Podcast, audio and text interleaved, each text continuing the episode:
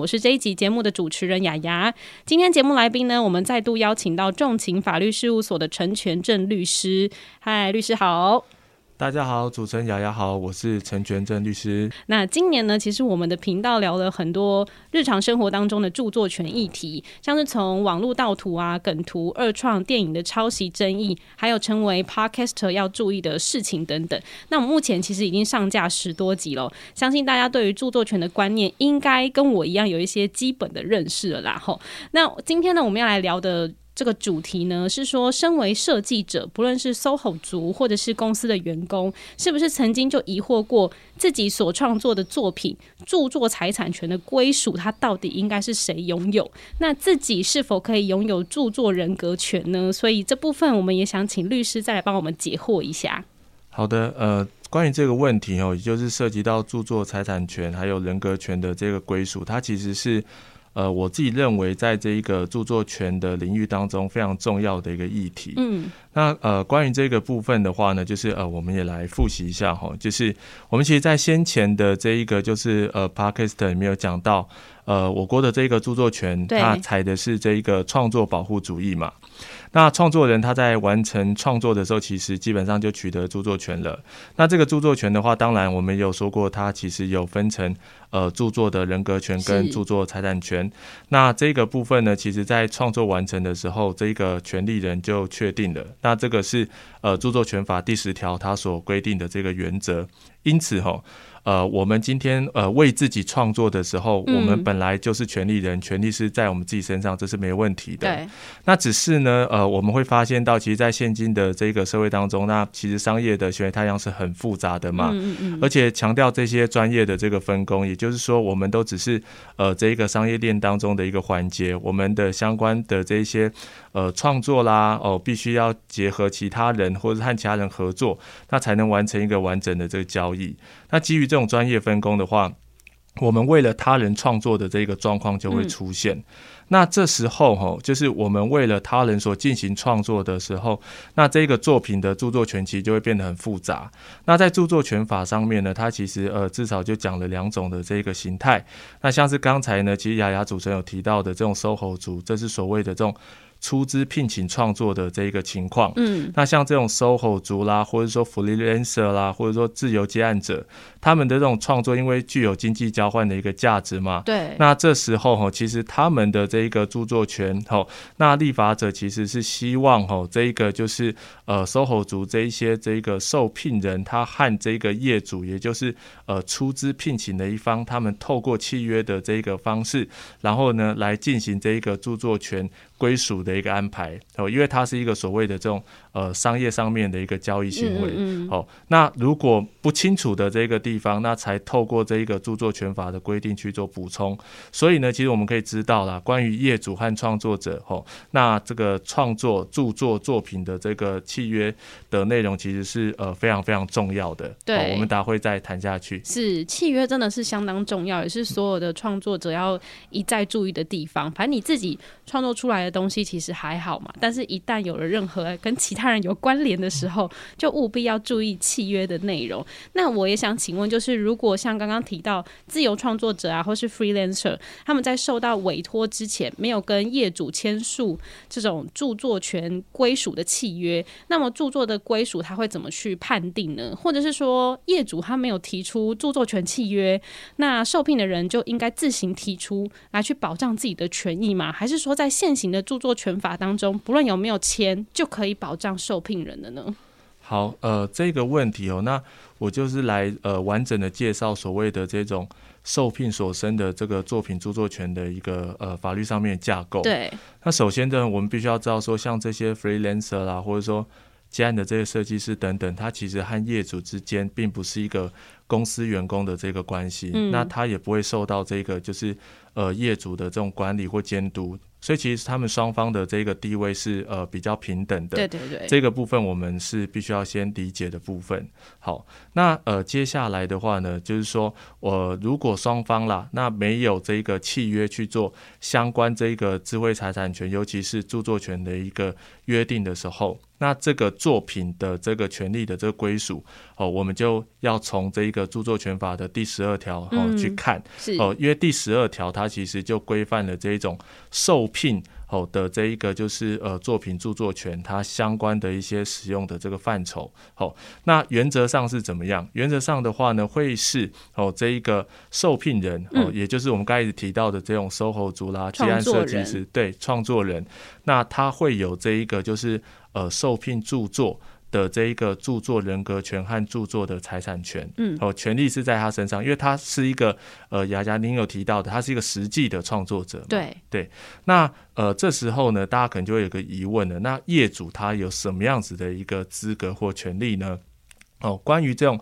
出资请人完成这个工作的这个业主，他虽然没有哦这一个作品的著作的这个财产权，可是呢，他是可以在这个就是双方哦当时合作目的哦这个出资契约的这个范围里面去利用这一个作品哦。那呃这个出资利用的这个范围，我举个例子来讲，好像。呃，有些公司他可能会请一些就是呃外面专业的讲师去帮他们写一些就是呃内部培训或教育训练的教材啊。对。哦，那这个教材其实呢，如果没有特别约定的话，那这个智慧财产权是在这些实际写教案的这一个讲师身上。嗯。那只是业主哦，这个公司企业，他当然就可以用在他们内部的这个教育训练。对。呃的这个目的上面，因为这是他们本来讲的这一个就是合作的一个主要的这个范围嘛。对哦，所以这就是所谓的这种出资目的范围。那这时候，如果这一个业主或公司，他后来觉得说，哎，其实这个教材写的真的不错，嗯，他想要把它放到网络上面，然后呢，那甚至去做这一个收费的这使用，嗯，那这个部分如果不在当时大家讨论的这个范围里面，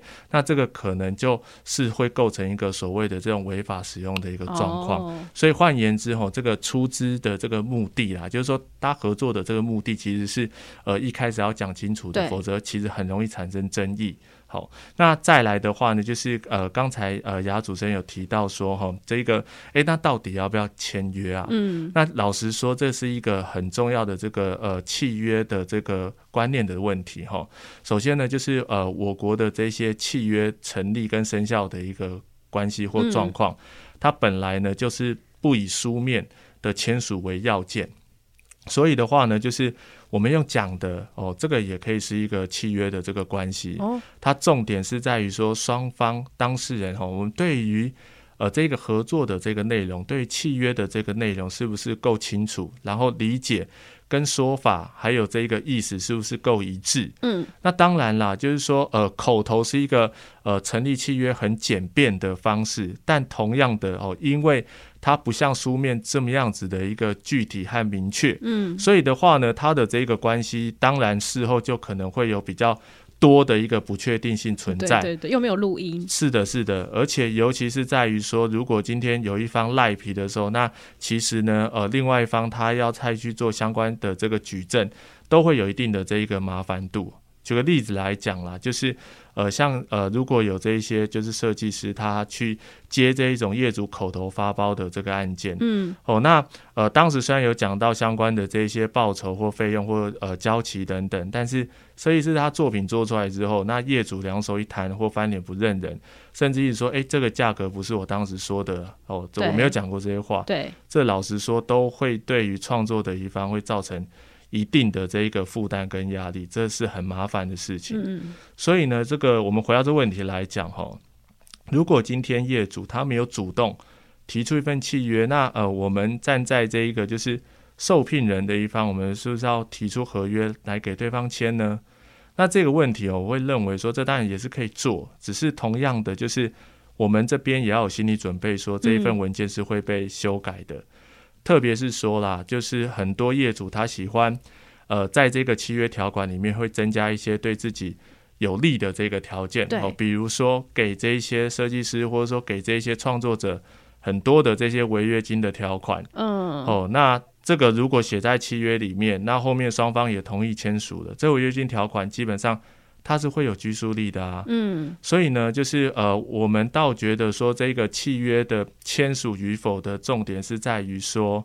里面的条件是不是够明确、够具体，以及哦是这个设计师能够接受的条件。是。那如果哈今天这些条件是明显不利的话呢，那我们反而还会觉得说，这个创作者或设计师不如不要签约，不如不要签，或者说保留适度模糊的一个弹性。嗯，因为至少后面还有一些解释的这一个空间嘛。那但是哈，如果今天真的不用这种纸本签约的话，因为我们刚才有提到，它会有一定的这一个就是不确定性，或者说可能有一方就会比较赖皮。那我们建议哈，身为这个创作者的一方，至少有两点是要注意的啦。嗯，哦，第一点的话呢，就是说，诶，将至少这些重要的合作条件，像我们刚才提到的这些报酬啦、作品的这一些。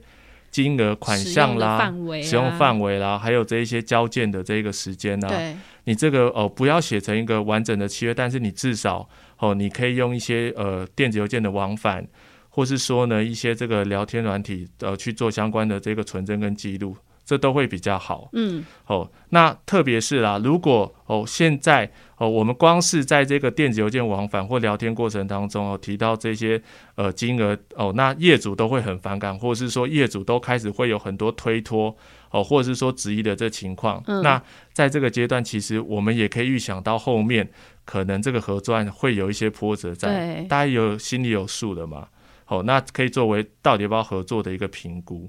然后再的话呢，就是说，呃，作品的这个提交了，因为设计师本身他毕竟才是实际的一个创作者，嗯，哦，所以他会是一个主要的权利人。那在这些创作的这个过程当中，还是要保留相关的这一个记录啦。那甚至呃加注注记啦，或是说这一些签名档等等，这都会是一个比较好的做法。嗯，好。所以我们的聊天记录跟 mail 的这些记录，它也都是一个很好的证据，对不对？对，它这种往来的这个记录，它是呃这个够明确，而且也会是就是呃我国的这一些司法实务那。很常见会使用，然后呢，去还原当时的这些双方往来真相的一个就是有利的这个证据。嗯，了解。对。那刚刚提到这个契约的部分啊，因为呃，好像蛮少业主会不提供啦。那要是他们主动提供这些契约的话，哪一些重点项目是我们这一些创作者一定要看仔细的地方，才可以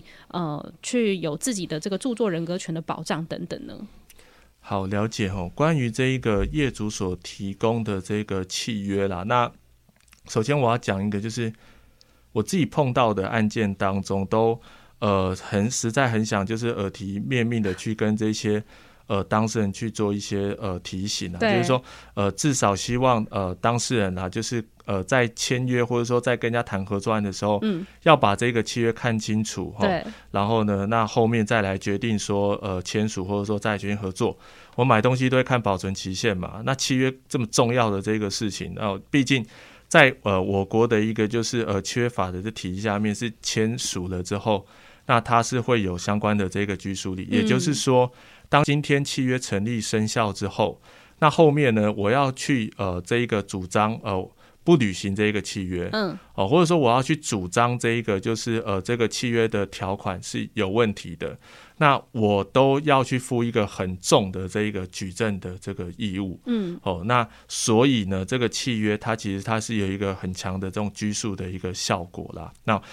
毕竟哈，就是它是有法律上面效力，因此呢，就是呃，尽量不要这一个就是事前的贸然的签署，后面再反悔，这会很麻烦。嗯，那呃，在这样子的这一个就是情况当中，但我们也知道实物上面有很多的呃一些折折冲啦，也就是说。设计师啦，或者说这一些就是呃接案者，那他们想要去调整这个契约的内容哦，或者是条款，但业主就是啊，没有这个不会真的罚啦，嗯，啊，人家都签了，你就跟着签嘛，啊，或者是说啊，这个就是我们公司制式的写法啊，哦，那确实没有错，那这个状况或者这种这种理由，我们都呃其实。听过蛮多次的，但是呢，我们真的还是建议说啦，就是呃这些呃状况，宁愿是丑话说在前啊，任何的这个意见在事前的去做表示啦，那避免后面的这一些就是呃反悔哦求助无门的一个情况。我们认为最重要必须要去注意的这个议题，就是在于说他的这个权利的归属。嗯嗯，那这个权利的这一个归属，因为它会涉及到呃到底哦这一个。呃，创作人或者说设计师，他后面他关于他的这一个新写的这个结晶这一个作品，他可以使用的一个范围嘛，嗯，所以的话呢，呃，我们会建议啦，就是说在这个著作权归属哦，这这里讲到著作权，它当然就还包含了这一个著作的人格权和财产权，是。它的这个权利到底是在哪一方身上，还有呢，这个使用的这个范围。同时啦，如果今天呢，哦，这个著作权它是在哦这个设计师或创作者的这个身上，那但是呢，它会授权哦给业主或者说给这些公司去使用，那这个授权的条件。更要讲清楚，第一个的话就是说授权的这个期间啦，哦，那这代表的是说，呃，业主他可以这一个使用的这个时时间点，哦，那当然这边授权期间它还会涉及到呃，可能会有一些自动续约的这个条件，那这个都是可以注意的。然后再的话呢，就是说授权使用的这一个范围，那范围的话可能包含了这些区域啦、地区，或者说它的一些通路，哦，比如说这种实体或者说网络线上。哦，那再来的话呢，还有像是它使用的这个目的，嗯，哦，比如说有一些呃，这个授权形态，它学呃，它会基于这一个商用。商务的这种用途，或者说非商用哦，非盈利这种教育的这用途，它的这些呃关于费用的这个设计会有不同。那在最重要就是说，呃，这些权利金啦，或者说分润的这个计算，嗯，那呃创作人这边如果有关于这个就是呃分润条件上面有一些稽核的这种条款或机制的话，对创作人也会比较有一些事后的保障。理解，所以契约还是很重要的啦，所以大家一定要睁大眼睛看。要是看不懂，就来找陈律师。呃，对，或者好多的律师，大家都，大家大家都可以就是提供这样服务。就是说，其实现在的一些咨询的管道很多嘛，那像咨呃追财局，它有好多的这一些就是常见的这个问答，那我觉得都是很好，可以给各位。呃，创作者做一些知识上面的补充，是是是。那谢谢陈律师哦。那在今天我们所谈的内容当中，那是不是也同样适用于上班族呢？因为我们今天主要是呃 SOHO 组的部分嘛。那著作权法中有关于受雇者跟老板之间的著作权归属，又好像有不一样的规定。相信大家也会很想要赶快知道。那就先帮我按下节目订阅，我们下一集再请律师来跟大家分享。最后的最后呢，我再次来官宣一下，如果你有任任何的著作权问题都欢迎到著作权原创我听你的粉丝团来提问，会有我们最专业的陈律师来帮你解答哦。哦，原来你就是背后的这个小编。对对对对对，好，专业的小编。我是耕耘文字的一个小小工作者。好，所以有问任何的问题，其实也不用见到他本人了，我们直接在粉丝团私讯就可以了。而且我们粉丝团还常常会有抽奖的活动，所以赶快来按赞追踪。那我们就下集见啦，拜拜，拜拜。